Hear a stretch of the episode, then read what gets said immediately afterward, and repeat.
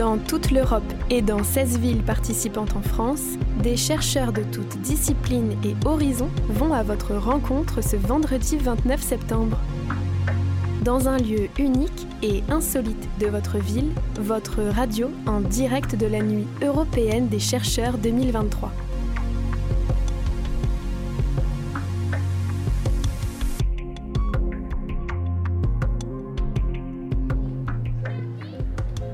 Bonjour auditoris, vous êtes bien branchés sur le triple 8 de Radio Grenouille.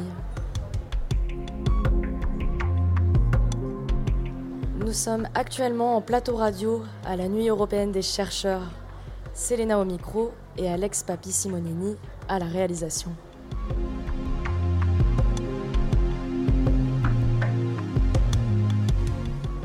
Ce sont 16 villes françaises et plus de 300 en Europe qui, ce vendredi 29 septembre, célèbrent la recherche et la science. Pour le 29 septembre, c'est uniquement les 16 villes françaises et pour les 300 en Europe, c'est différentes dates bien sûr. Simple précision. En tout cas, pour nous, nous retrouvons avec joie les Docs des Suds pour ce rendez-vous annuel organisé avec ferveur par la cellule scientifique de l'AMU, ex-Marseille Université. Une centaine de scientifiques viennent à la rencontre du public et ceci durant toute une soirée gratuite. Chaque année, le public est invité à participer à plusieurs expériences et ateliers, une manière ludique de découvrir les travaux de chercheurs de toutes disciplines et horizons.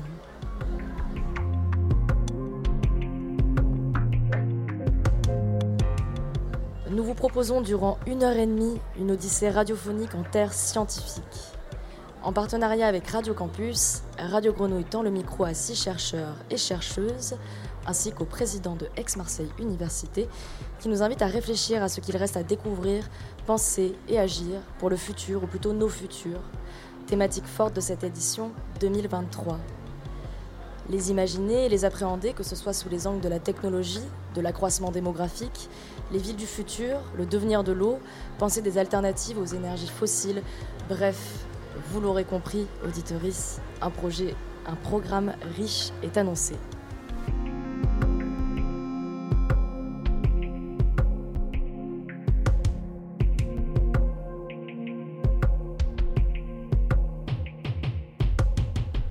Et nous ouvrons ce plateau avec le président d'Aix-Marseille Université, Éric Berton. Bonjour Éric. Bonjour. Bienvenue. Merci. Vous êtes tout de même un habitué de notre plateau, on va pas se mentir. Chaque année, chaque année, volontiers. toujours, toujours au rendez-vous.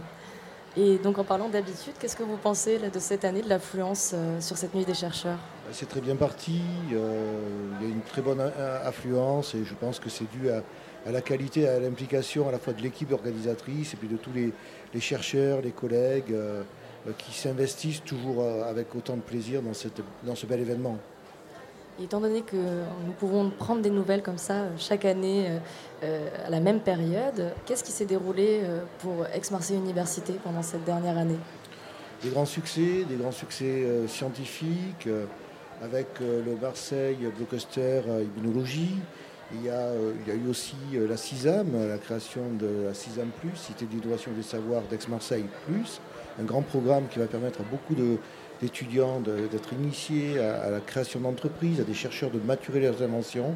C'est toujours un plaisir. Et puis il y a aussi la vie à Aix-Marseille Université avec toujours plus d'humanité, toujours plus de sensibilité pour avoir une qualité de vie dans nos laboratoires, sur nos campus et dans nos formations. C'est aussi ça la vie d'Aix-Marseille Université, une excellence scientifique, une excellence dans les formations, une qualité de vie et un impact sur la société que l'on veut toujours plus fort. L'AMU, c'est aussi un engagement social. D'ailleurs, c'est euh, ce que vous avez mis en place. C'est un service pour le respect et l'égalité. C'est tout frais. Alors AMU, c'est- AMU est socialement engagé et effectivement nous avons créé ce service pour le respect et l'égalité, pour toutes les luttes contre le- les harcèlements et toutes sortes de harcèlements. oui. En quoi ça consiste ce procédé? Nous sommes une grande organisation avec euh, 8000 collègues, euh, 80 000 étudiants. Il, pouvait, il était obligatoire qu'il y ait des problèmes de harcèlement. On a voulu mettre en place une structure de professionnels que nous avons engagée, qui est indépendante bien évidemment du président. Cette structure elle a pour but de recueillir les, témoignages, de- euh, il y a des saisines, et puis euh, elle a pour but de faire cesser les troubles. C'est ça qui est important. Et donc elle est très sollicitée, mais c'est tout à fait normal. On a libéré la parole, on a on est plutôt heureux du succès de, cette libération de la parole. C'était important pour à la fois que les étudiants et les collègues qui se sentent harcelés, euh, qui sont harcelés, puissent trouver un lieu, euh, refuge dans lequel ils peuvent se confier et qu'on puisse traiter de manière efficace et faire cesser ces troubles. Comment l'AMU développe une communauté européenne autour de la recherche? Par plusieurs, euh, par plusieurs biais, par plusieurs niveaux. D'abord, des succès aux appels d'Horizon Europe. Nous sommes une grande université avec deuxième, euh, deuxième succès en termes de, succès sur les contrats européens en termes de santé. AMU, c'est une grande université qui a beaucoup de succès aux appels à projets européens. Et puis il y a Civis, notre alliance européenne avec 12 autres universités qui nous permet de développer euh, des recherches en commun, des collaborations. Et puis voilà, c'est le dynamisme d'AMU avec ses chercheurs qui, vont, qui sont reconnus et qui sont souvent demandés par par des consortiums européens. Et qu'est-ce que cette euh, transversalité elle apporte? Au sein de l'AMU bah, C'est tout l'apport, c'est tout l'apport d'AMU, c'est euh, l'interdisciplinarité qui fait sa force, cette excellence disciplinaire qui est mise au service de problèmes interdisciplinaires.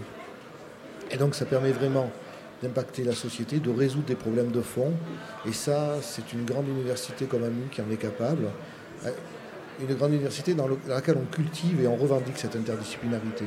Là, vous avez par exemple euh, des chimistes qui travaillent avec des linguistes sur des manuscrits. C'est tout ça, l'originalité, la richesse d'Aix-Marseille Université de ses collègues. On parle de la dimension donc, européenne, mais on peut penser encore plus large sur la dimension internationale. Bien sûr. Comment l'AMU s'investit là-dessus?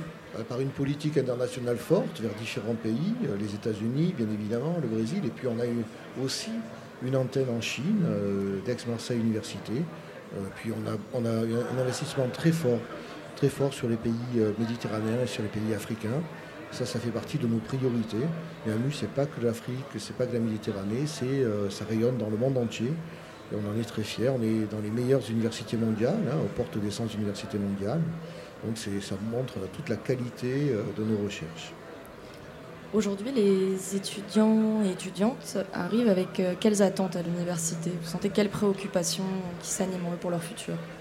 On a beaucoup d'étudiants, on a beaucoup de succès auprès des étudiants. Le côté social d'Aix-Marseille Université attire beaucoup.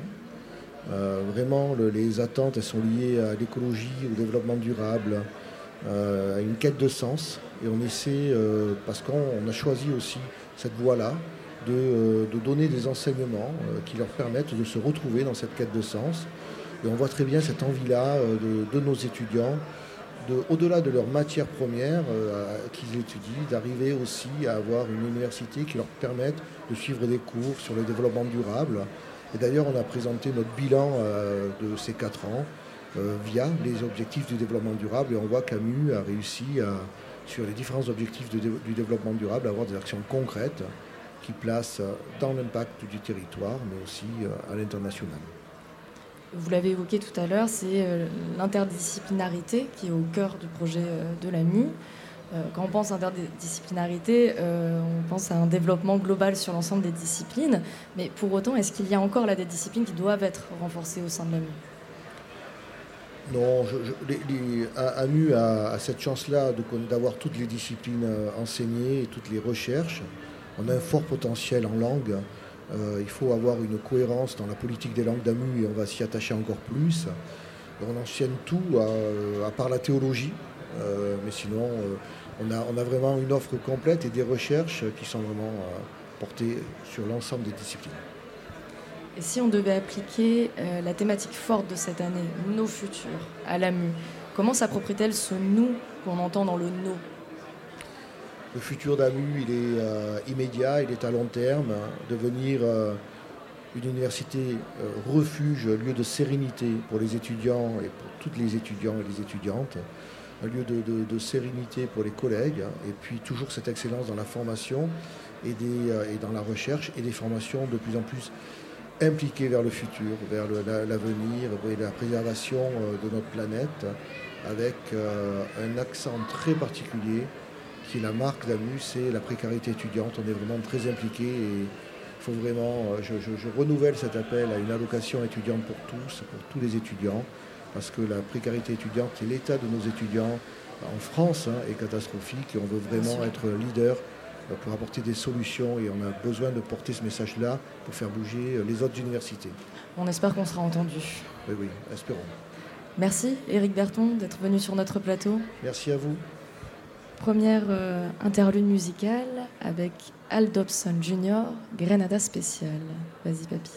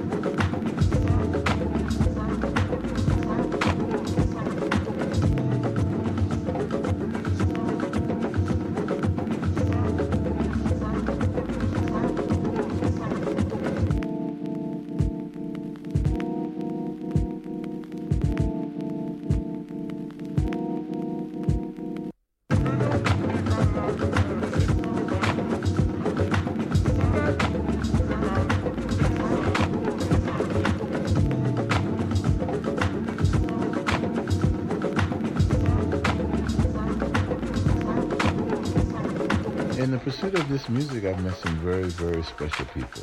Very, very special. They've, they, uh, no doubt, have uh, shaped my uh, thinking on a lot of issues. Et nous accueillons sur le plateau Radio Grenouille Mathias Monod. Bonjour Mathias. Bonsoir. Vous êtes maître de conférence en génie des procédés ou génie chimique. Vous travaillez au laboratoire mécanique, modélisation et procédés propres et en enseignement à l'IUT département chimie. Et vous vous intéressez tout particulièrement à l'eau. Je n'ai pas fait de faute? Non, c'est tout juste. Ouais, chouette. Ça fait beaucoup de mots hein, pour, euh, pour, faire tout l'intitulé. Bon, il n'empêche que le seul mot que j'ai pas trop précisé, c'est le plus important, puisque c'est pour ça que nous vous invitons, c'est au sujet de l'eau. Ouais. Alors vous vous intéressez à quoi Alors nous, au, laboratoire M2P2 et en particulier dans notre équipe de procédés membranaires, on s'attache à développer des procédés de traitement des eaux en utilisant des membranes qui sont des filtres qui ont des pores de toute petite taille qui permettent de retenir les composés, les polluants dans l'eau pour faire de l'eau potable ou bien traiter des eaux usées par exemple, voire des effluents industriels également. Euh, donc il y a différents types d'eau, il y a celle qui est traitée, non traitée. Pour autant, quand elle est traitée, elle n'est pas forcément potable, c'est ça? Tout à fait. En fonction de ce qu'on a pu retenir dans l'eau, eh bien l'eau peut respecter les normes de potabilité ou pas. Euh, et en fonction des procédés de traitement qu'on va appliquer, effectivement, ben, l'eau aura une qualité différente et des usages différents. On va rentrer tout de suite dans le vif. C'est que la thématique de la Nuit européenne des chercheurs, édition 2023, je ne vous apprends pas, c'est nos futurs. Et l'approvisionnement en eau potable, c'est une préoccupation pour le futur de toutes et tous. Et c'est une idée répandue que nous allons sans doute en manquer d'eau potable. Est-ce que de votre point de vue, c'est euh, une idée reçue ou c'est vrai? J'aurais tendance à dire que c'est plutôt vrai. Euh, alors il y a deux, comment dire, deux problèmes sur l'eau aujourd'hui. Ben, il y a le manque d'eau principalement à cause du changement climatique qui va intensifier les sécheresses en durée, en intensité, et donc peser sur le manque d'eau partout dans le monde. Et le deuxième problème qu'on peut rencontrer, c'est la pollution des cours d'eau ou des nappes phréatiques qu'on utilise aujourd'hui. Euh, voilà, à cause de la pollution industrielle ou la pollution anthropique, donc euh, générée par les humains.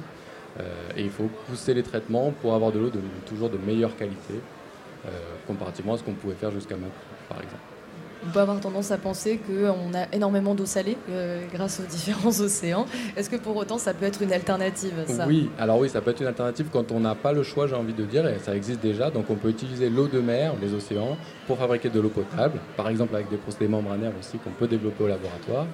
Euh, le problème, l'inconvénient, l'un des inconvénients de ce procédé, c'est que ça va générer des concentrats, donc de l'eau de mer très concentrée en sel, qu'on va rejeter habituellement dans la mer, localement.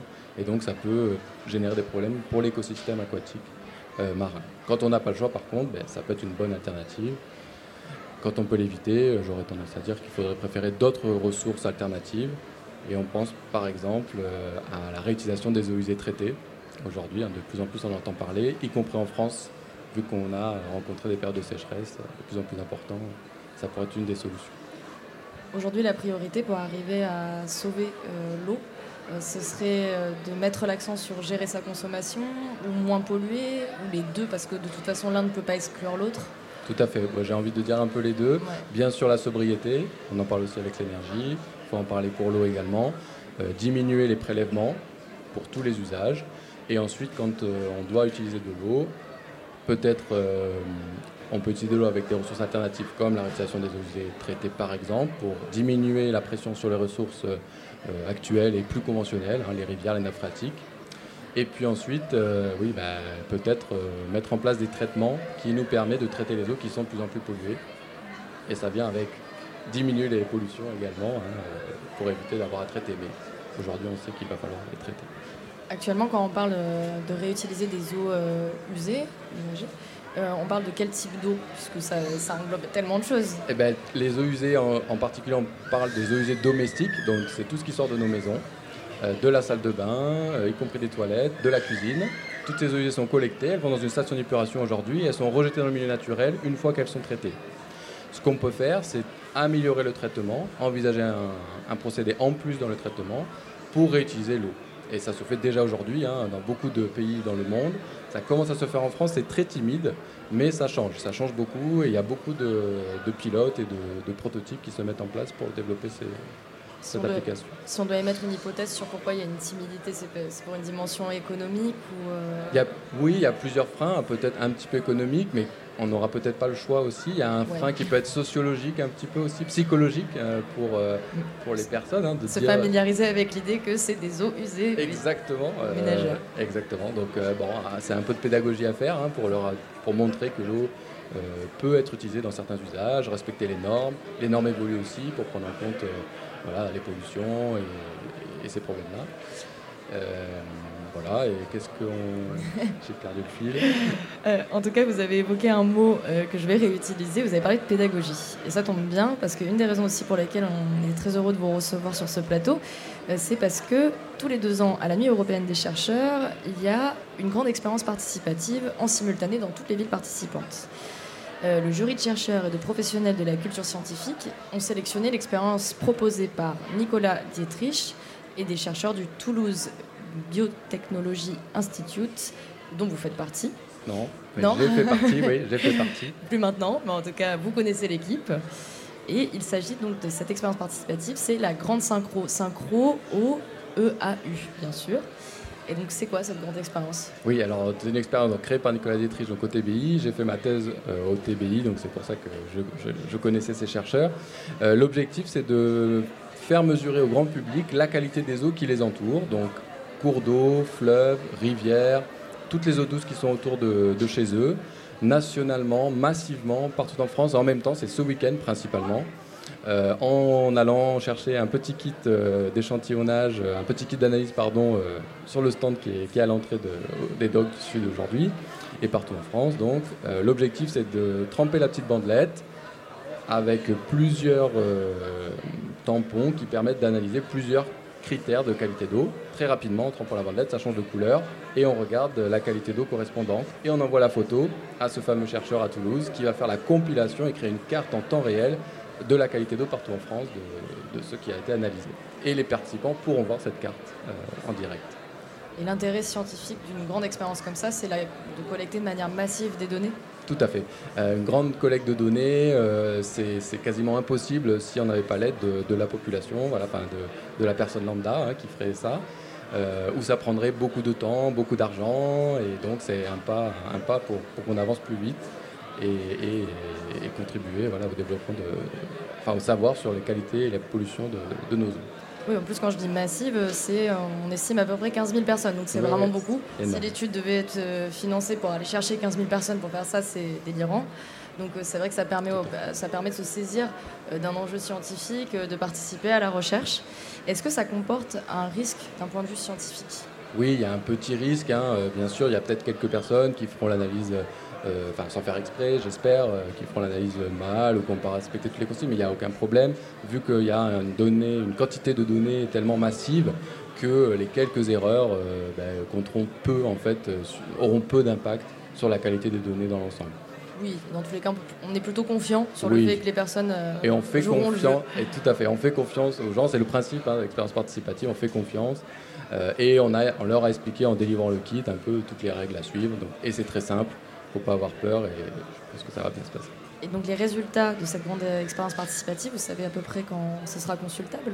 Euh, Probablement, le, porteur du projet nous annonce autour d'un mois minimum, le temps de traiter tous les résultats en même temps, de créer la carte en temps réel euh, et ensuite la diffuser. Euh, je dirais entre un mois et trois mois, hein, c'est ce que j'ai en tête, peut-être moins. Mais... Et donc dans cette cartographie, ce sera, il y aura donc euh, répertorié des cours d'eau. Euh, les fleuves, les nappes phréatiques. Non, on n'a pas les nappes phréatiques puisqu'on n'a pas accès. C'est quand même compliqué d'y aller. pardon. Donc les cours d'eau, fleuves, rivières, petits ruisseaux. Ça peut être un égout, enfin de l'eau qui ruisselle dans l'égout, tout sauf les eaux de mer, euh, puisque le kit n'est pas adapté pour les eaux salées. voilà, et donc cartographié par localisation GPS également, tout en France, et le type d'eau. Faut que la personne indique si c'est un fleuve, une rivière, un lac, vous avez l'air assez enthousiaste de participer. Euh, oui, oui, ben, moi j'ai trouvé ça, euh, j'ai trouvé ça passionnant. Enfin, c'est une très bonne idée, donc euh, voilà, j'ai adhéré tout de suite pour contribuer à, sa, à sa, comment, sa communication et, son développement. Ben, pour les personnes qui nous écoutent, on vous encourage à participer si c'est encore possible, puisque voilà, c'est le 29 septembre. Et on va continuer ce plateau. Merci Mathias. Avec plaisir, merci à vous. D'être venu sur ce plateau. On se fait une autre petite respiration musicale, étendre en plus, avec Don't You Want My Love de Moody Man.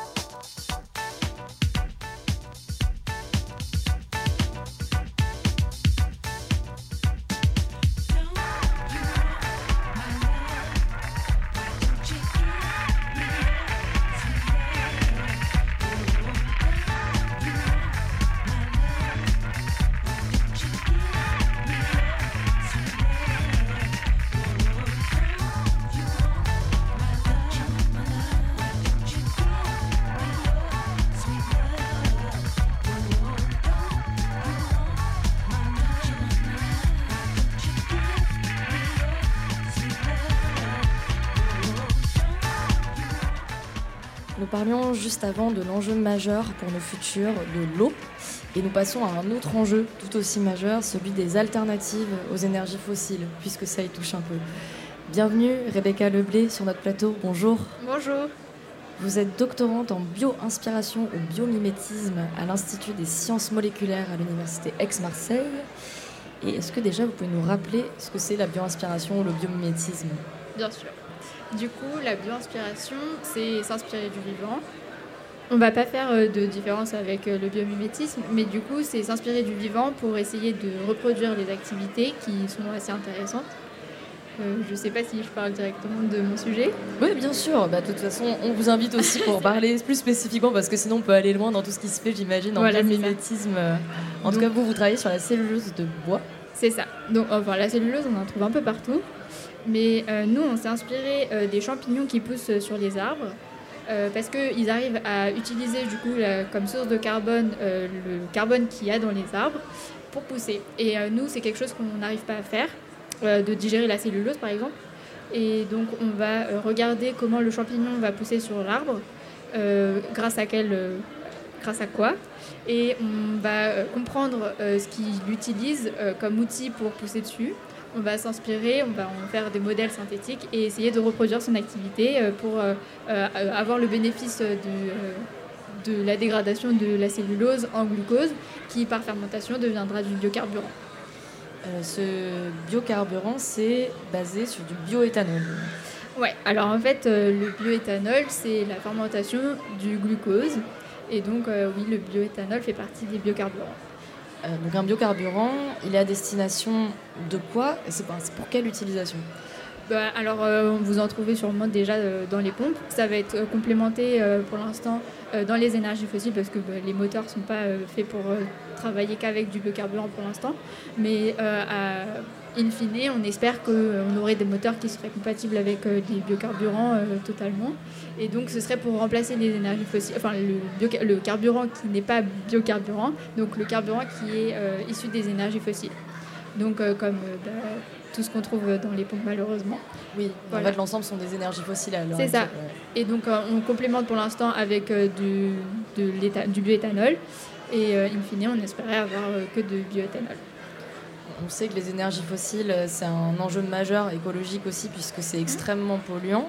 Euh, quand on dit bio, on ne veut pas forcément dire écologique. Est-ce que là, le biocarburant sur lequel donc, vous travaillez, euh, il est écologique? Alors, euh, c'est une très bonne question. Parce qu'en fait, le biocarburant n'est pas forcément. donc, il est, il est bio parce que il est issu de matière végétale, donc la, la biomasse. Donc, c'est la masse du vivant. Euh, on a de la biomasse végétale euh, ma- majoritairement.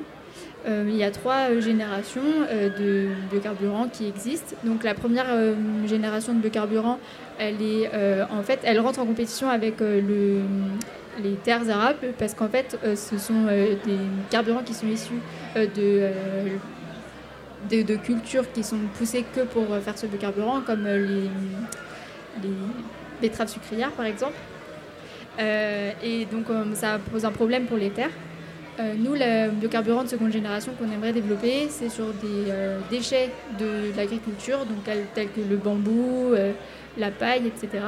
Et donc là, on n'a pas de problème de, compétition avec euh, la consommation humaine. Et après, il y a le biocarburant de troisième génération, euh, que je connais beaucoup moins bien, mais qui utilise de- des algues euh, et qui a des problèmes de tout autre, mais sur euh, les entrants en énergie, parce qu'il faut beaucoup de lumière pour faire pousser les algues.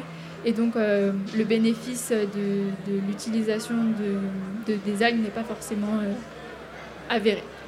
En tout cas, ce qui est intéressant aussi là dans votre recherche actuellement, euh, c'est que ça mélange, ça combine plusieurs préoccupations écologiques comme sujet de recherche, puisqu'il y a la question de l'alternative aux énergies fossiles, mais il y a aussi celle du traitement des déchets. Oui, exactement.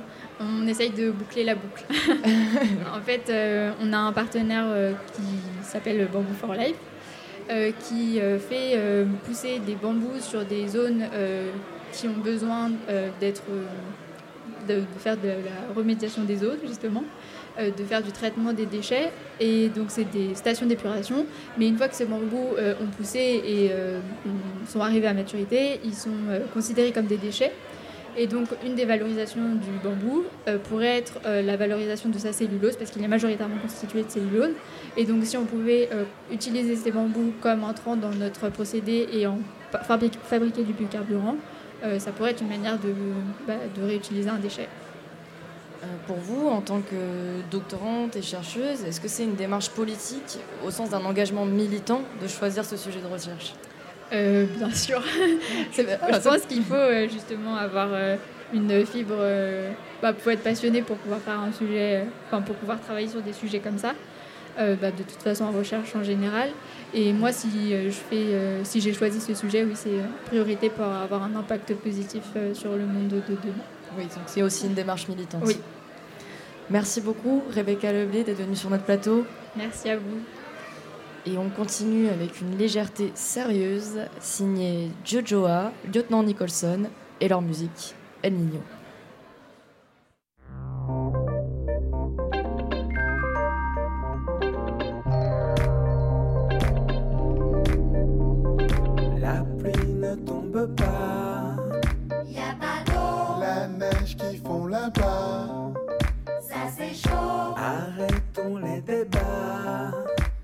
C'est chaud. Il frappe ici et là. El Niño.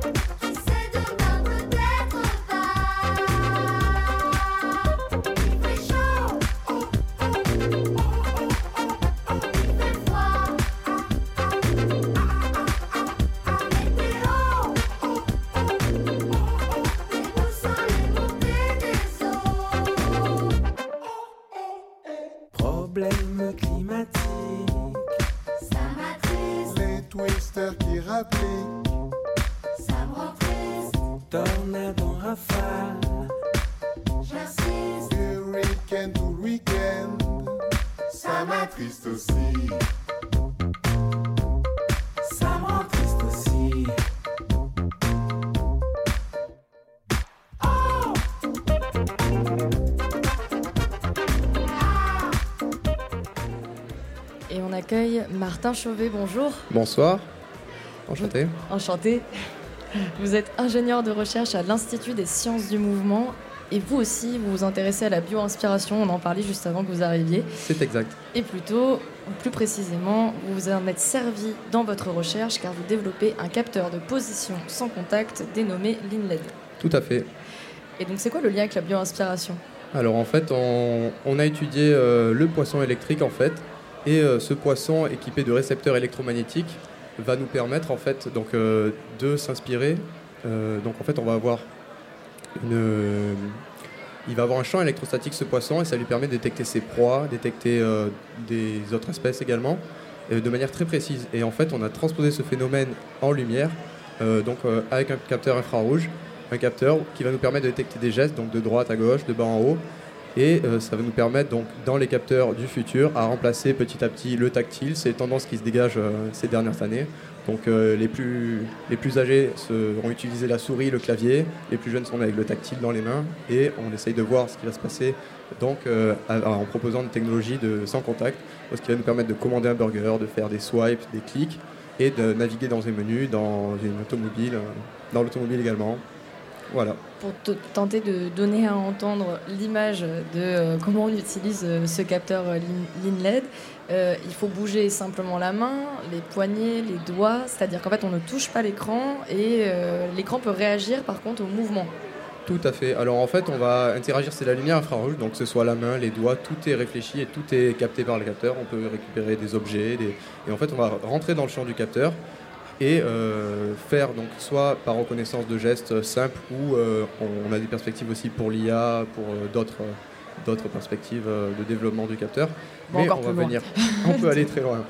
Donc on va venir soit faire un clic, soit se déplacer dans un champ en fait, et on va faire des fonctions élémentaires qui sont par exemple le sélectionner, le déplacer, cliquer, annuler également, et ce qui va nous permettre rien que ça de se déplacer dans un menu, que ce soit donc pour changer la radio, monter la clim dans, une dans l'automobile, mais également euh, dans un autre domaine, tout ce qui en fait euh, on a besoin d'interagir avec des ordinateurs, des machines dans l'industrie.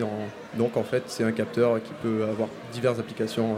Oui, j'allais demander pour, pour, pour, quelle utilisation C'est-à-dire, on va le retrouver donc dans plein de machines, si on peut. Tout à fait, c'est ça. Donc on vise principalement le monde de l'automobile et le monde qui est équipé d'écrans en fait. Donc on peut également coupler ce capteur avec des technologies de retour euh, que ce soit lumineux, des retours sonores en fait, et on va proposer à l'utilisateur une expérience multimodale où en fait, euh, avec le son, la lumière, on va créer une vraie expérience utilisateur qui va lui permettre, une fois habitué et euh, qui va pouvoir à l'aise, oui. C'est ça, une fois à l'aise, va permettre de regarder, garder les yeux sur la route et interagir parfaitement avec la voiture, avec tout système derrière. C'est vrai que ça sonne hyper futuriste que c'est vraiment la thématique de cette année, mais les questions de nos futurs, mais euh, la dimension euh, ouais, futuriste de euh, quelque part utiliser une souris d'ordinateur sans la souris d'ordinateur. C'est ça. Ça peut être accessible à quelqu'un qui, a également perdu un membre, ou tout, tout tactile, tout, ça peut être accessible à plein de, plein de domaines également. Est-ce qu'on pourrait pousser ça jusque par exemple que ça réagisse au mouvement des yeux? Ce serait possible? Alors il faut vraiment une interaction physique avec un déplacement, c'est ça en fait. On va avoir euh, tout ce qui renvoie la lumière infrarouge et qui se déplace ou qui reste fixe. En fait, on peut également mesurer très précisément des positions. Donc on arrive euh, de l'ordre du micromètre avec un temps de réponse très très performant. Donc euh, pour un capteur de positionnement dans l'industrie, que ce soit une glissière ou toute action mécanique, donc que ce soit le déplacement de la main, d'un objet humain, on arrive à détecter plein de choses. Et par, ça, ça par la lumière infrarouge. Et pourquoi ça s'appelle l'InLED Alors en fait, le capteur est physiquement composé, donc c'est une barre que l'on va mettre euh, euh, sous un écran ou sur oui, une table. Oui, c'est une barre. C'est ça, on a une barre, une rangée de LED en fait. On va avoir une, rangée de LED qui émet de l'infrarouge et une rangée qui la réceptionne. Donc on a un capteur qui est linéaire et euh, composé de LED, donc de lumière infrarouge, d'où le nom l'InLED c'est un peu, j'ai pu voir en tout cas donc là euh, euh, le prototype qui est à découvrir pendant cette nuit européenne des chercheurs, puisque euh, on peut, on peut interagir avec Je vous invite à venir découvrir le capteur ce soir à la nuit européenne des chercheurs. On a fait un petit jeu donc pour permettre à déplacer de déplacer un curseur sur l'écran à l'aide du capteur sans contact. Et donc c'est vrai que ça fait vraiment penser euh, au film Minority Report, comme je l'ai dit en off quand on s'est eu au téléphone, euh, Martin. Tout à fait. je vois très bien la scène du coup. Oui. de Steven Spielberg, ce fameux film où Tom Cruise déplace en fait sur un écran euh, des images juste avec les mains et avec des gants. Qui on censé avoir des capteurs au bout des doigts. donc pour les personnes qui ont déjà vu ce film-là, ça vous donne peut-être un ordre d'idée, sauf que là il n'y a pas de gants et ça. ce n'est pas sur les mains. Simplement avec la main et on n'a aucun contact avec un écran, par exemple qui dit futur et aussi euh, futurisme, euh, on pense euh, actuellement une des grandes préoccupations par rapport au futur, c'est la dimension écologique. donc évidemment, bon, la crise climatique. pour le produire, ce capteur, est-ce que c'est c'est coûteux? Est-ce que c'est salissant? Écologiquement, ça a une empreinte Alors c'est très intéressant comme question parce qu'on est sur un capteur en fait qui a une technologie, donc il y a d'électronique forcément, mais en fait, on va avoir des composants euh, des années. En fait, c'est l'électronique basique, analogique, euh, comme on le faisait dans les années 90. Donc, on a des composants très, euh, très basiques et très génériques. Et en fait, on va avoir une technologie qui vient apporter un coût énergétique très faible comparé à ce qui se fait en reconnaissance de gestes, par exemple par caméra infrarouge, si on commence à mettre des caméras infrarouges avec du traitement d'image, du traitement logiciel, on va apporter un coût énergétique très important, chose qu'on ne fait pas avec LineLED. On branche un capteur qui consomme très très faible et qu'on peut même interrompre si on, peut réduire la détection, on peut mettre un mode veille par exemple quand on interagit moins avec le capteur. Et donc on a un coût énergétique très faible comparé à ce qui se fait en reconnaissance de gestes pour des caméras, pour du traitement, de l'IA, euh, tout à fait. Si on, le prend comme une alternative donc, euh, aux écrans tactiles, personnellement, je ne connais pas la technologie des écrans tactiles et je pense qu'il y a beaucoup de gens qui doivent écouter cette émission qui ne connaissent pas non plus. Euh, est-ce que euh, donc euh, c'est aussi une meilleure alternative puisque écologiquement plus intéressante par rapport à l'écran tactile On ne sait pas par rapport à l'écran tactile ce qu'il va y avoir en termes de coût énergétique. dans tous les cas, on va avoir un capteur qui a un coût énergétique très raisonnable et en fait par un développement futur, une miniaturisation, on peut arriver à quelque chose de très très intéressant euh, on travaille énormément dans le monde de l'automobile, du coup, donc avec le coût énergétique pour un système embarqué, c'est quelque chose qui importe énormément. Oui, bien sûr. Donc surtout donc, avec des voitures électriques, on veut consommer le moins possible ou consommer à certains moments très précis une quantité d'énergie très faible quand même. Donc euh, c'est quelque chose qui est très, très intéressant. Et donc on parle de futur, mais c'est quel type de futur? C'est dans 10 ans, c'est dans 2 ans c'est... Alors ça fait maintenant un an et demi que je travaille sur le projet, donc euh, dans le laboratoire à l'Institut des sciences du mouvement à Marseille. Euh, j'ai commencé par, euh, donc, euh, c'était mon stage de fin d'études, une prématuration sur ce projet. Et on a enchaîné après donc, des tests concluants, des premiers résultats, des premières caractérisations très intéressantes sur une maturation de projet. Donc on a le prototype que l'on vous fait découvrir ce soir, qui est très intéressant et que nous allons présenter à des potentiels partenaires industriels pour la suite du projet. On peut dire qu'il va venir après potentiellement donc une, une fabrication à plus grande échelle avec une réduction des coûts parce qu'on est sur un prototype, euh, il y a quatre euh, prototypes pour l'instant euh, Lined, mais donc une réduction des coûts et, une optimisation également par la suite de ce capteur pour des coûts de production. voilà. Merci Martin Chauvet. Merci beaucoup. On enchaîne avec la danse de fantômes, Ghost Dance. En réalité, c'est juste une pause punchy grâce à Captain Planet. Êtes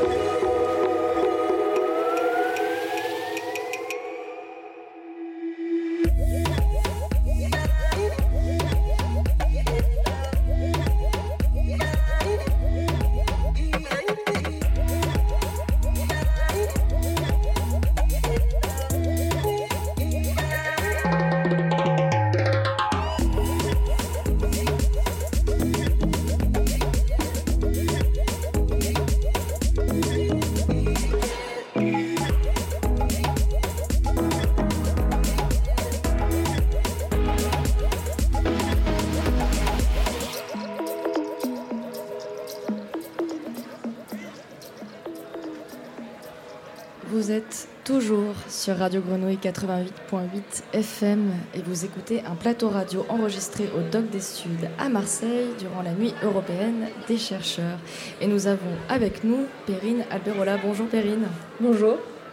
Vous êtes doctorante en sciences de gestion et chargée d'enseignement à l'IMPGT.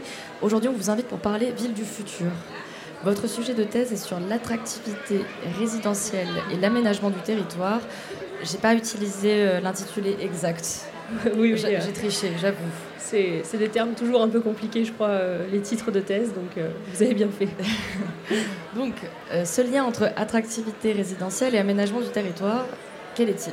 Alors, l'attractivité résidentielle, pour revenir un petit peu à, La genèse. à la genèse et un peu à la définition qu'on lui a donnée, en tout cas ces dernières années, c'est la capacité que va avoir un territoire, donc en l'occurrence ici une ville, à attirer des habitants et surtout faire rester les habitants euh, dans la ville. Parce que le but, c'est pas de les faire venir pour qu'ils repartent 2-3 ans après, euh, un peu déçus de leur expérience en tant qu'habitants de, de la ville en question. Donc ça, c'est l'attractivité ré- résidentielle. Et du coup, l'aménagement du territoire, ça va être un peu toutes les politiques euh, urbaines qu'on va pouvoir lancer dans une ville, notamment. Pas que la ville d'ailleurs, hein. souvent c'est des questions qui vont concerner aussi la métropole, le département, la région, même souvent même l'État d'ailleurs qui va agir là-dessus sur euh, comment on va aménager notre ville. Est-ce qu'on va ouvrir une école dans ce quartier-là? Est-ce qu'on va mettre une route ou plutôt une piste cyclable? Euh, On agrandit les trottoirs Est-ce qu'on met un parc? Toutes ces questions-là, bah, forcément, elles vont impacter euh, l'attractivité euh, de la ville. Euh, moi, ma, question que je me pose, c'est euh, justement que peuvent faire les villes euh, pour attirer euh, les habitants dont elles ont besoin et, euh, pour les garder euh, heureux de vivre euh, sur place? Et vous vous situez plutôt à l'endroit de comment les villes peuvent interpréter les besoins et les envies des gens, plutôt que du côté de pourquoi les gens ont ces envies-là. Tout à fait. Euh, moi, je suis euh, doctorante en sciences de gestion euh, à l'origine. Donc, ma question, c'est vraiment une question de gestionnaire, d'organisation. On est une ville, on a des moyens, on a des partenaires, on a des missions, des objectifs. Bah, comment est-ce qu'on fait pour atteindre ces objectifs et comment est-ce qu'on gère vraiment notre ville? Euh, forcément, le, le besoin euh, du citoyen, bah, il va avoir un impact important dans ce qu'on va faire. Donc on va se poser cette question de qu'est-ce qu'il veut le citoyen. Mais mon, mon but à moi, c'est pas forcément de savoir pourquoi est-ce qu'il veut ça et, Mais en tout et cas, d'être de courant. creuser comment le besoin se crée. C'est vraiment de savoir bah, comment est-ce qu'on va y répondre. Donc forcément, il faut savoir comment on va le connaître pour pouvoir y répondre. Mais euh, voilà, c'est. Je pose la, la question un peu à l'envers. Euh, et d'ailleurs, euh, ce soir à la Nuit européenne des chercheurs, euh, je demande aux, personnes en face de moi bah, pourquoi est-ce que vous habitez dans, votre ville. Mon but derrière, c'est de dire ok, bah, alors qu'est-ce qu'on peut faire pour que vous y soyez bien, pour que vous y restiez, etc. Donc, je suis quand même tentée de vous poser la question de pourquoi les gens choisissent une ville plutôt qu'une autre. Ah oui, bah alors euh, je crois que si on avait vraiment vraiment la réponse, il y aurait peut-être une recette magique de la ville idéale. Et sinon, vous n'auriez pas de Malheureusement, recherche. Et, voilà, et, et j'aurais pas de sujet de recherche. Heureusement, heureusement pour moi, euh, pour l'avenir de la recherche sur ce sujet, on n'a pas encore la réponse et je suis pas sûre qu'elle existe vraiment. Enfin, en tout cas, euh, ce qu'on va faire, ça va être plutôt de faire des profils types de citoyens et il y en a plein. Et selon le profil, selon le moment de notre vie, selon la, la- la forme que prend notre ménage, donc est-ce qu'on a une famille nombreuse, est-ce qu'on a des proches, est-ce qu'on a des amis, est-ce qu'on vit en couple, etc., etc., nos besoins ne seront jamais les mêmes. Donc euh, l'emploi, voilà, pour avoir une réponse, l'emploi est une des plus grosses euh, C'est un réponses, vecteur forcément. ouais. C'est un vecteur très important. Ça l'a été des années et des années et ça l'est de moins en moins. Donc maintenant que l'emploi perd du poids, euh, bah, quelles sont les autres variables? Il va y avoir des questions d'environnement qui vont être de plus en plus présentes, des questions de vie sociale, euh, l'entraide en fait euh, de la famille. Par exemple, est-ce que je vais pas habiter trop loin de mes parents? Parce que si je veux fonder une famille, c'est bien s'ils sont à côté pour m'aider. Toutes ces questions-là, en fait, des, des fois un peu pragmatiques de la vie du quotidien. Voilà, du, du paysage aussi. J'aime la mer. Oui, bien pourquoi sûr. pas habiter près de la mer? Mais voilà, c'est tout un lot de petites choses et c'est jamais vraiment une raison en particulier. Et donc vous étudiez, euh, vous appliquez ça à quel type de ville Parce qu'il y a énormément de villes en France, donc euh, entre étudier Pau, étudier Marseille euh, et Châteauroux, j'imagine qu'il y a des différences. Ouais, les besoins des villes sont pas les mêmes parce que moi, mon point de vue, encore une fois, c'est vraiment la ville. La ville n'a pas besoin des mêmes types de citoyens pour perdurer économiquement, pour pour avoir un sens un petit peu, pour avoir une convivialité, etc. C'est pas les mêmes profils d'habitants qu'on va vouloir euh, viser à attirer. Donc forcément, il faut choisir. Dans, dans, dans ma thèse, il a fallu faire un choix. Le premier choix qu'on a fait, c'est celui des villes moyennes. Donc une ville moyenne au sens que l'INSEE, on va dire, l'a, proposé, qui est entre 20 000 et 100 000 habitants. Mais entre 20 000 et 100 000 habitants, il y en a des tailles et des formes de villes et des types de villes différentes. Donc pour l'instant, la question reste sur les villes moyennes, mais on va forcément finir par choisir euh, une ville à un moment dans la recherche. Et c'est, le, le but d'une thèse, ça va être d'être de plus en plus précis. Là, j'en suis au début, je viens de finir ma première année de thèse, donc on n'a pas encore choisi. Pour l'instant, on pose la question un peu à tout le monde, et euh, selon là où on arrive à avoir le plus de, réponses, c'est là qu'on, choisira, parce que finalement, la recherche, elle est aussi beaucoup guidée par les moyens qu'on a. Et, euh, c'est vrai que bah, c'est un peu là où j'aurai du monde qui me répond, bah, que je pourrai a- avoir le plus de matière et travailler sur le type de ville en question. Donc le choix se fera plus tard. Pour cette nuit européenne des chercheurs, vous proposez un atelier de photolangage. Qu'est-ce que c'est le photolangage? Alors le photolangage, c'est une euh, pratique pour la, pour, la, pour la simplifier et puis la façon dont on l'utilise, nous, c'est on va poser des questions ouvertes au, au grand public. Et le principe, ça va être de choisir une image parmi, euh, on va dire, une quinzaine d'images à peu près, qui correspond à la ré- notre réponse à nous, qui va symboliser un petit peu euh, le- notre réponse, sachant qu'on on donne à l'image le sens qu'on veut lui donner. Donc souvent, la même image n'est pas interprétée de la même façon euh, par la même personne. Et en fait, c'est une pratique qui va permettre d'engager la conversation beaucoup plus facilement, d'engager le débat et, euh, voilà, et de, partager un peu des avis. C'est une pratique qui peut être utilisée euh, dans le monde du travail quand on organise des réunions notamment, etc., pour faciliter le dialogue, mais qui est aussi utilisé en recherche. Euh, parfois, quand on mène un entretien avec euh, quelqu'un et qu'on veut savoir comment est-ce qu'il se projette, c'est des fois plus facile de passer par les images que par les mots euh, pour savoir vraiment ce que pense la personne. Donc voilà, c'est une pratique qu'on peut voir un peu, un peu partout. Et là, vous utilisez quel type d'image? C'est au niveau de la projection des villes? Euh, bah, sur ma question, à moi par exemple, moi la question que je pose c'est pour quelles raisons habitez-vous dans la ville dans laquelle vous habitez actuellement? Voilà, c'est une question un peu bah, pourquoi je suis ici? Souvent les gens sont de Marseille, hein, puisqu'on est au Doc des Sud ce soir, donc euh, bah, pourquoi est-ce que j'habite à Marseille aujourd'hui? Euh, Il va y avoir une image qui va avoir tendance à représenter un peu plus le travail, l'argent, avec un attaché-caisse, des dollars, etc. Une image avec euh, une belle vue sur la mer et des montagnes pour le paysage. Il va y avoir une image de famille avec un couple et des enfants. Un réseau aussi avec plein de personnes interconnectées les unes avec les autres. Euh, voilà, plein d'images de plein de variables en fait différentes que moi je croise dans mes recherches tous les jours. Et mon but c'est de voir un peu bah, le public qui vient nous voir ce soir. Euh, c'est quoi Qu'est-ce que c'est qui pèse le plus Et alors pour l'instant, euh, je crois que toutes les images ont été choisies à peu près autant les unes que les autres. Donc, donc, j'ai pas de grande gagnante. Euh, comme quoi, Ça comme, dessine pas une ligne comme le résultat qu'on a finalement déjà actuellement, la tendance qu'on a dans la recherche, il n'y a pas de vraie ligne directrice. Même à Marseille, les gens sont pas tous là pour la même raison. Et si vous vous, prêtez au jeu de ce photolangage, vous diriez quoi Ah, moi, c'est euh, l'image de l'attaché caisse avec, euh, avec l'argent, puisque bah, je suis euh, doctorante à Aix-Marseille Université. Donc, bah, je travaille à Aix-en-Provence, mais aussi un petit peu à Marseille. Mon conjoint travaille à Marseille aussi, donc la question de, du travail. Et puis aussi l'argent, parce que bah, j'ai choisi Marseille plutôt qu'Aix-en-Provence, parce que mes moyens me permettaient plutôt Marseille qu'Aix-en-Provence, finalement. Justement, j'allais faire une remarque en disant l'argent sur la photo, euh, quand on est euh, doctorant, normalement, on roule pas sur l'or. hein, Voilà, bah, le- j'ai la chance d'être euh, d'être salarié de, de l'université quand même, d'avoir Oui. un, un contrat doctoral où on est quand même assez bien traité. Euh, J'enseigne en plus euh, à côté de, me- de ma- de mes recherches, donc, euh, donc ça va, mais c'est vrai que oui, je n'ai pas le- les moyens d'avoir en tout cas la même superficie à Aix-en-Provence qu'à Marseille, ça c'est certain. Bon, en tout cas, on est content que vous soyez, vous soyez à Marseille. Oui, oui, tout à fait. Merci Perrine Alberola d'être venue ici avec nous sur Radio Grenouille. Merci beaucoup. Et on enchaîne avec Southern Tulle de Verdun, s'il te plaît, papy.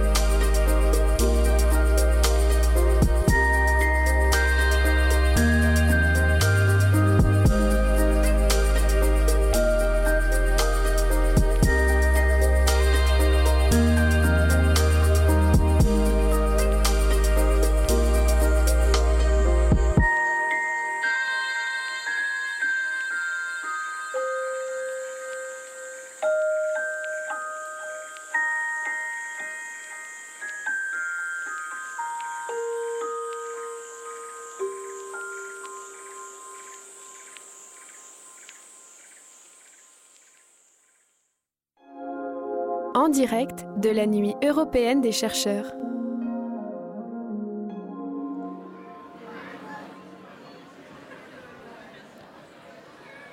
Bonjour, Bénédicte Gastino et bienvenue sur notre plateau Radio Grenouille. Merci. Vous êtes directrice du laboratoire Population, Environnement, Développement à l'Institut de recherche pour le développement, mais votre premier métier est chercheur démographe. Oui, c'est exactement ça. Votre laboratoire étudie les impacts possibles de l'accroissement des populations à l'échelle mondiale sur les populations et sur l'environnement. Et donc, il faudrait reprendre du début. Quelles sont les projections actuelles en ce qui concerne cet accroissement? Alors aujourd'hui, vous le savez, on est 8 milliards. On vient de passer le cap des 8 milliards. Eh bien, je ne savais pas. Eh bien, si, On doit l'apprendre à des gens qui nous écoutent aussi. voilà, c'était le grand événement euh, de, de l'été. Et, euh, et donc, euh, les projections, donc, on fait des projections en démographie, c'est-à-dire qu'on essaye d'imaginer un futur démographique et de savoir combien on sera, combien on sera en 2050, combien on sera en 2100.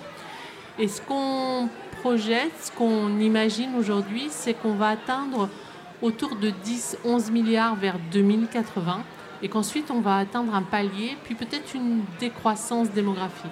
Alors au-delà de 2100, c'est difficile d'imaginer combien on sera, mais d'ici, en tout cas 2080-2100, on a peu de chances de se tromper, donc on sera entre 10 et 11 milliards très probablement.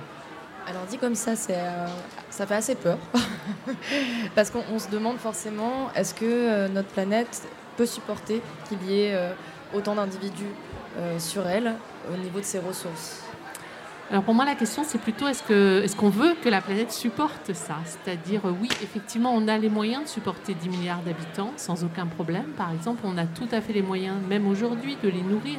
On sait très bien qu'on produit suffisamment d'alimentation, de ressources pour les nourrir. Mais aujourd'hui, on partage peu, on a beaucoup de gâchis, on sait qu'on gâche beaucoup d'alimentation, par exemple. Et donc, si on partage mieux, si on gâche moins, on est tout à fait en capacité de ça.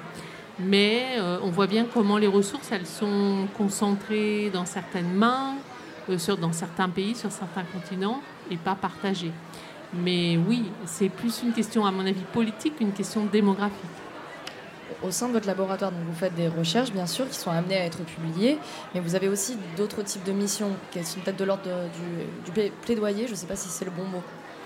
Alors, ça peut être le bon mot. En tout cas, on fait beaucoup de travail de médiation scientifique, comme on fait ici ce soir, mais on le fait aussi euh, auprès des organisations internationales, auprès euh, quelquefois des hommes politiques, notamment beaucoup au sud, puisque euh, on a comme tutelle ex-Marseille Université, mais aussi Institut de recherche pour le développement, et on travaille, on est très nombreux là, dans les démographes du LPED à travailler en Afrique.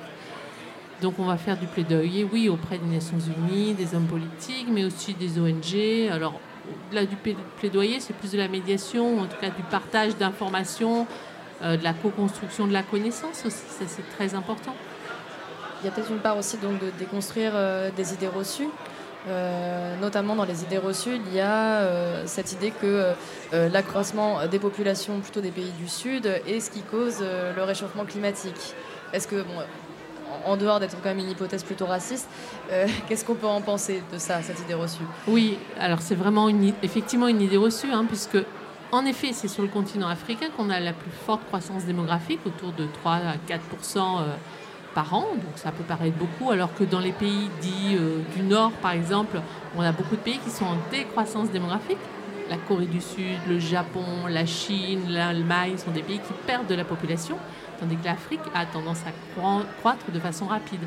Et donc on a, je dirais qu'instinctivement, on se dit que bah, c'est là où il faudrait, c'est sur le continent africain qu'il faudrait limiter la croissance démographique pour limiter nos émissions de CO2, par exemple. Or, c'est complètement contre-intuitif parce qu'en fait, non, c'est la croissance, c'est nous qui produisons du CO2.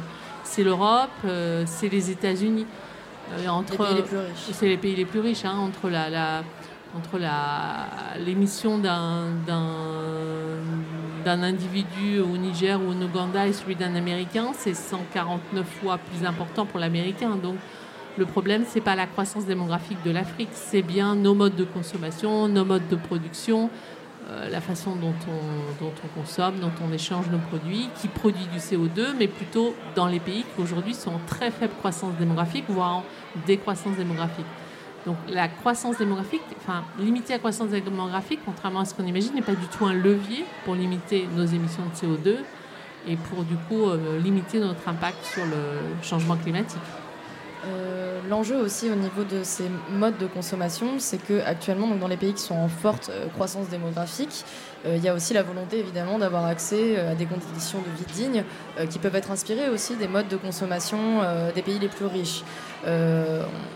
On peut décemment se dire qu'on ne va pas empêcher au pays d'avoir accès à des conditions de vie dignes, mais comment on peut penser euh, cet accroissement démographique en accompagnant en fait ça pour qu'il il ne se calque pas sur nos pratiques à nous qui sont mauvaises? Ouais, c'est tout l'enjeu, hein. évidemment, c'est de trouver un mode de, allez, on va utiliser un mot euh, un peu valise, mais un mode de développement qui permette à la fois à ces pays qui sont, euh, notamment les pays africains, que chacun ait accès à l'éducation, à la santé, euh, voilà, que ce soit des sociétés les plus égalitaires possibles, et en même temps que nous, on fasse un vrai pas de côté. On voit bien comment nous, il faudrait qu'on abandonne euh, une partie de nos voitures, euh, nos voyages en avion, euh, nos consommations de viande. Donc c'est comment on trouve un, mode de vivre ensemble, ou en tout cas de vivre chacun aussi là où on est, qui permettent euh, ben, voilà, de préserver les ressources qu'on a. Et clairement, il faut, oui, que les pays qui n'ont pas accès au minimum ben, euh, voire plus, et que nous, on fasse un vrai pas de côté par rapport à ça. C'est vraiment ce que je disais, une question de politique, une question de partage, une question d'égalité. Oui, ça, met, ça intervient complètement avec une question géopolitique aussi. euh, Ça, Totalement. Ça croise, euh, ça croise plein de thématiques. Mais par ailleurs, ça- ça- ça- quand on parle d'accroissement euh, de la population, je pense que beaucoup de gens peuvent faire le lien directement par rapport à la Chine, qui a été très longtemps pointée du doigt comme un énorme pollueur et aussi comme le pays le plus peuplé du monde. Bien que là, ça tend complètement à changer, puisque la décro- ils sont en décroissance. La, la- la Chine est en décroissance démographique et, et ce qui est d'ailleurs étonnant, c'est que, enfin étonnant, euh, c'est que la Chine euh, a plutôt tendance à faire des politiques natalistes maintenant. Elle essaye d'inciter les Chinois, les populations chinoises, les couples à faire plus d'enfants. hein. Ils autorisent un deuxième voire un troisième enfant aujourd'hui. Parce que ben, voilà, la décroissance démographique, ça fait peur. hein. On va manquer de main-d'œuvre. Enfin, bon, le vieillissement de la population, c'est un enjeu important en Chine. Et en même temps, ça reste. Alors, moi je dis toujours, si on divisait la Chine en 20 petits pays, ça poserait plus de problème à personne, en fait, tout simplement. C'est parce que c'est une grande puissance Mais économique. parce que c'est aussi une puissance économique, mais qui produit pour nous. C'est-à-dire qui émet du CO2 pour euh, notre consommation à nous, en fait. C'est ça aussi qu'il faut remettre en perspective. Donc, euh, effectivement. Oui, parce que quand on, on parle de euh, changer nos modes de consommation euh, au niveau des pays riches, euh, donc bon, ça concerne bien, bien sûr la France, on perd de vue cette dynamique de mondialisation qui est qu'à un moment, si la Chine, par exemple, pollue autant, c'est parce qu'elle produit pour les pays européens et l'Amérique du Nord. Oui, de la même façon qu'une partie de la déforestation au Brésil, pas la totalité, mais une partie, c'est pour produire du soja qui va produire de la viande qu'on va consommer chez nous, hein, du poulet, du bœuf, euh, ou même du soja qu'on va donner à nos propres animaux euh, d'élevage dans nos propres pays.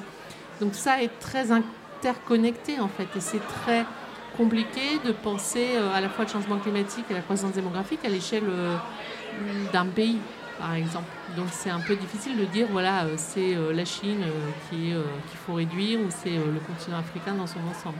Et puis c'est peut-être montrer du doigt ses voisins sans se regarder soi aussi. Oui, c'est ce que disent euh, certains démographes et je suis assez d'accord pour dire que c'est euh, dire il faut limiter la croissance démographique de l'Afrique par exemple, c'est une façon de se dédouaner de ses propres responsabilités, de notre propre impact sur euh, l'environnement et sur le changement climatique.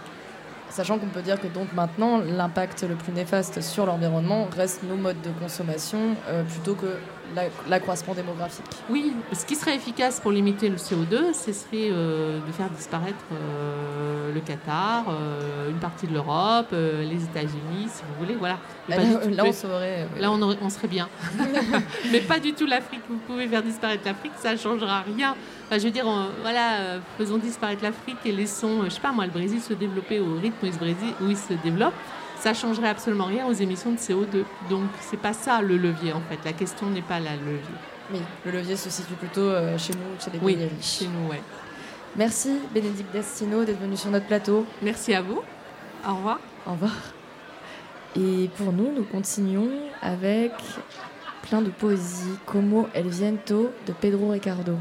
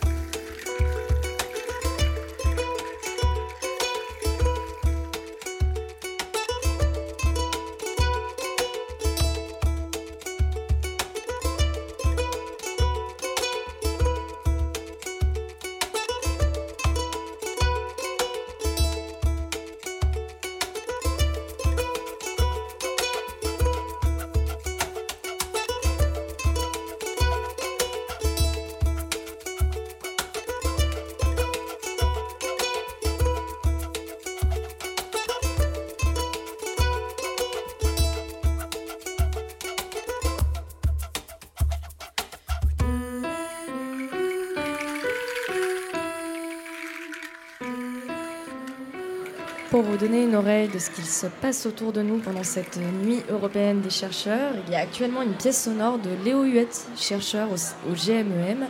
C'est une sonification de données issues des recherches du laboratoire Adhésion et Inflation. Et le public est invité à découvrir le son des cellules. C'est du macrophage du monocyte. Et pour que ça soit plus explicite pour vous, auditoris, on écoute un extrait.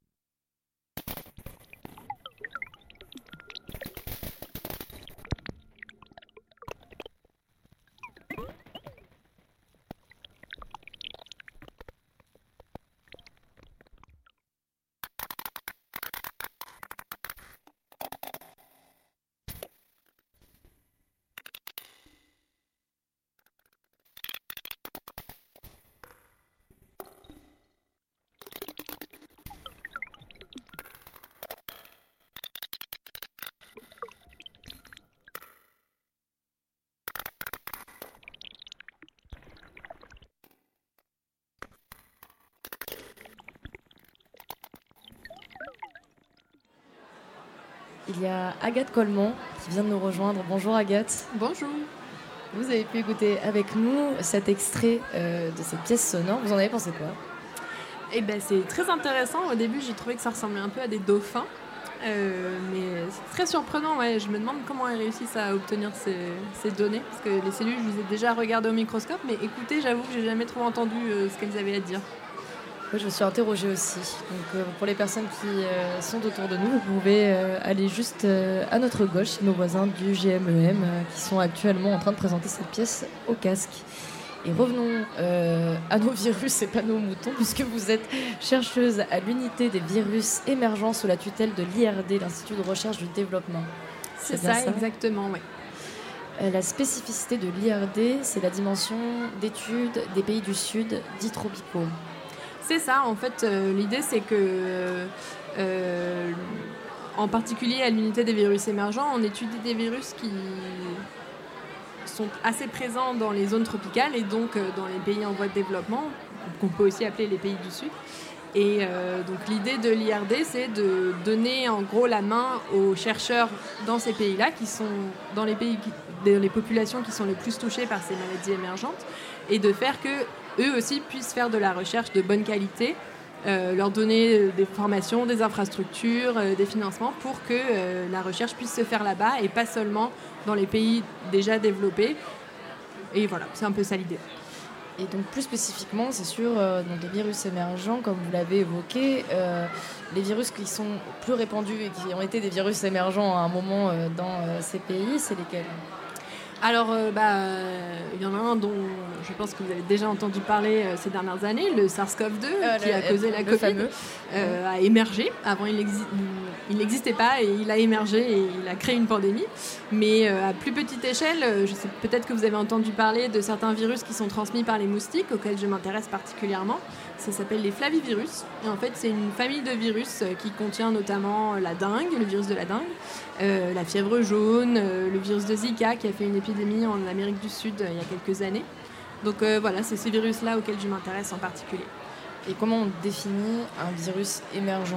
Quand est-ce qu'il n'est plus émergent, par exemple? Ben, c'est une bonne question. C'est vrai que euh, du coup, là, pour le SARS-CoV-2, on a travaillé plusieurs années dessus. Donc, euh, bon, il avait déjà émergé, mais il y avait très peu de recherches qui avaient été faites dessus, vu qu'il n'existait pas encore euh, avant ça. Et donc, on a travaillé plusieurs années dessus. Mais avant que les virus émergent, entre guillemets, on peut aussi faire des recherches euh, un peu euh, préventives, entre guillemets, où on s'intéresse à des virus qui ont le potentiel d'émerger et qui sont à risque. euh, donc, certains critères qu'on peut étudier, c'est comment ces virus sont transmis. Donc, par exemple, si les virus sont transmis par des insectes ou des tiques, des moustiques ou des tiques, bah, c'est un, critère qui est assez important pour l'émergence parce que du coup, les virus pourront être transmis à beaucoup de gens très rapidement. Parce qu'ils sont beaucoup au contact euh, des êtres humains. Exactement. Un autre critère que. Enfin, il y a plusieurs critères qui peuvent être pris en compte, notamment le moyen de transmission. Quand on parle ouais, de potentiel d'émergence, on prend donc euh, tous ces critères en compte pour définir la dangerosité d'un virus? Euh, la dangerosité, pas forcément, mais en tout cas, le potentiel d'émergence, oui. Donc, il y a des virus qui sont très dangereux qui ont déjà émergé. Euh, mais un autre critère, par exemple, pour euh, le potentiel d'émergence, c'est ce qu'on appelle la zoonose. Et donc, c'est euh, le cas où un virus serait naturellement présent dans des animaux, par exemple le bétail. Des animaux qui seraient très en, contact très proche avec les humains et donc le, virus qui infecte les animaux aurait une, aurait une plus grande facilité à sauter entre guillemets euh, dans un nouvel hôte, à savoir les humains, que si un virus qui, un infecte, qui infecte un animal au fond de l'océan euh, auquel on ne serait jamais confronté euh, en tant qu'humain. La rage, par exemple, ça marche? Euh, ça marche, c'est-à-dire C'est-à-dire, ça peut rentrer, oui, ça peut rentrer dans la zoonose. bah, En fait, le virus de la rage, il, c'est déjà connu qu'il infecte à la fois les animaux et les humains. Oui, là, vu qu'on travaille sur, du, sur sur les virus émergents, C'est voilà, le potentiel de passer d'un animal à un humain s'il y a un très grand contact entre les deux types. euh, Et une fois qu'on a réussi à définir ce potentiel euh, d'émergence, qu'est-ce qu'on fait? Eh bien, euh, c'est une très bonne question. Donc, il y a une. Pour savoir euh, le potentiel d'émergence, on peut s'appuyer notamment euh, sur euh, la similarité d'un virus avec d'autres virus qui ont déjà émergé et qui sont déjà très dangereux. Et il y a également une liste de l'OMS qui dit ben, ces virus-là, c'est les virus les plus importants qu'on va devoir étudier parce qu'ils ils sont très dangereux. Est-ce que vous pouvez me répéter la question juste Qu'est-ce oui, une fois qu'on a défini ce potentiel d'émergence, Qu'est-ce qu'on fait ça. Plus particulièrement, j'avais envie de dire, euh, j'imagine que si le potentiel d'émergence est très fort, on doit agir. Oui, voilà. Et que pour d'autres, on ne le prend pas en considération. C'est ça. Donc une fois qu'on les a identifiés, en fait, euh, on, on les étudie, on essaie de comprendre comment ils fonctionnent. Donc euh, on essaye de savoir euh, dans quel hôte est-ce qu'il est capable de se répliquer, comment est-ce qu'il va être transmis, euh, comment est-ce qu'on va pouvoir le combattre, quelles sont les molécules, euh, les médicaments qui pourront avoir un effet antiviral contre ces, virus. Donc il y a tout un tas d'aspects à prendre en compte. selon l'état d'avancement de l'émergence en gros. Donc là pour le SARS-CoV-2 qui a émergé et dont on n'avait pas forcément auquel on s'était pas forcément intéressé avant, en tout cas dans le labo où j'ai travaillé, parce que c'était pas notre, euh, notre corps de métier. Mais donc on s'est beaucoup intéressé, vu qu'il avait déjà émergé, on s'est intéressé au diagnostic, parce que c'est ça qui était utile à ce moment-là, et aux antiviraux, donc les molécules qui peuvent être thérapeutiques contre ce virus. Mais euh, pour certains virus qui ont été identifiés comme à fort potentiel émergent, mais qui n'ont pas encore émergé, bah là on peut aller plus en profondeur, plus euh, euh, théorique entre guillemets, où euh, là on va essayer de vraiment comprendre comment est-ce qu'il fonctionne euh, et, vraiment les mécanismes plus fondamentaux. Pourquoi en fait ces recherches elles sont plus ou moins prises en compte? Ça paraît être une question assez naïve, mais quand on sait le nombre de virus émergents, pourquoi certains vont être plus pris en compte que d'autres? Parce que par exemple quand on parle du SARS-CoV-2, ben, il y a bien dû avoir des recherches à un moment et pour autant ça n'a pas été évité. Euh, oui, bah, en fait, euh, le SARS-CoV-2, euh, il y a euh, certains groupes qui travaillaient dessus avant qu'il émerge, qui travaillaient sur des virus similaires avant qu'il émerge, parce qu'il y avait d'autres coronavirus qui avaient déjà causé des épidémies, mais qui étaient restés très localisés et pendant peu longtemps, donc localisés dans le temps et très localisés dans le temps et dans l'espace. Donc en fait, il y a eu peu de financement dédié à ce genre de virus parce que même si les épidémies avaient été très fortes et très euh, pathogènes, très létales, euh, ça n'avait pas duré, ça s'était pas propagé, donc du coup ça semblait pas être une priorité euh, pour les organismes de financement. Donc du coup ça, ça peut jouer. Oui, la question euh, financière ou en tout cas économique. Et euh, par ailleurs, c'est quelque chose aussi qui est très lié à votre recherche du fait que vous travaillez à l'IRD, c'est de permettre euh, d'avoir les outils et les, de faire de la transmission de connaissances aussi euh, pour des pays qui n'ont pas forcément les moyens, en tout cas qui ne peuvent pas soulever autant de fonds que ce qu'on peut avoir ici. Exactement. Et d'ailleurs, ça m'amène à euh, quelque chose dont je voulais vous parler. C'est euh, à Marseille, euh, on a dé- débuté un projet il y a maintenant plusieurs années qui s'appelle l'Archive européenne de virus, EVA en anglais. L'acronyme est en anglais. Et en fait, c'est une collection de virus et d'outils, donc de diagnostic ou d'outils de, recherche, qui est qui rend disponible à toute la communauté scientifique dans le monde. Ça a commencé en Europe, mais maintenant c'est mondial. Euh, tous ces outils de manière euh, gratuite pour la recherche et euh, moyennant finance pour les industriels, mais qui permet euh, l'accès à tous ces outils et, et- et permet donc de faire de la recherche sur tout un tas de différents virus. Donc juste pour donner un exemple, pour le SARS-CoV-2, en fait, un, le projet a débuté à Marseille, mais c'est maintenant un consortium mondial avec des partenaires partout dans le monde. Euh, et en fait, ces partenaires-là ont été les premiers à euh, proposer des outils de diagnostic qui ont été envoyés dans le monde entier euh, dès, le, dès le début de la pandémie, les quelques premiers jours de la pandémie. Tout de suite, on a réussi à envoyer ces kits de diagnostic euh, grâce à cette collection et à cette réactivité euh, logistique de, de ce projet euh, européen à la base. Eh bien, il y a quand même des très beaux aspects à la recherche. Absolument. Merci, Agathe Coleman. Merci à vous. Et nous arrivons doucement à la fin de cette émission enregistrée au Doc des Suds de Marseille pour la nuit européenne des chercheurs.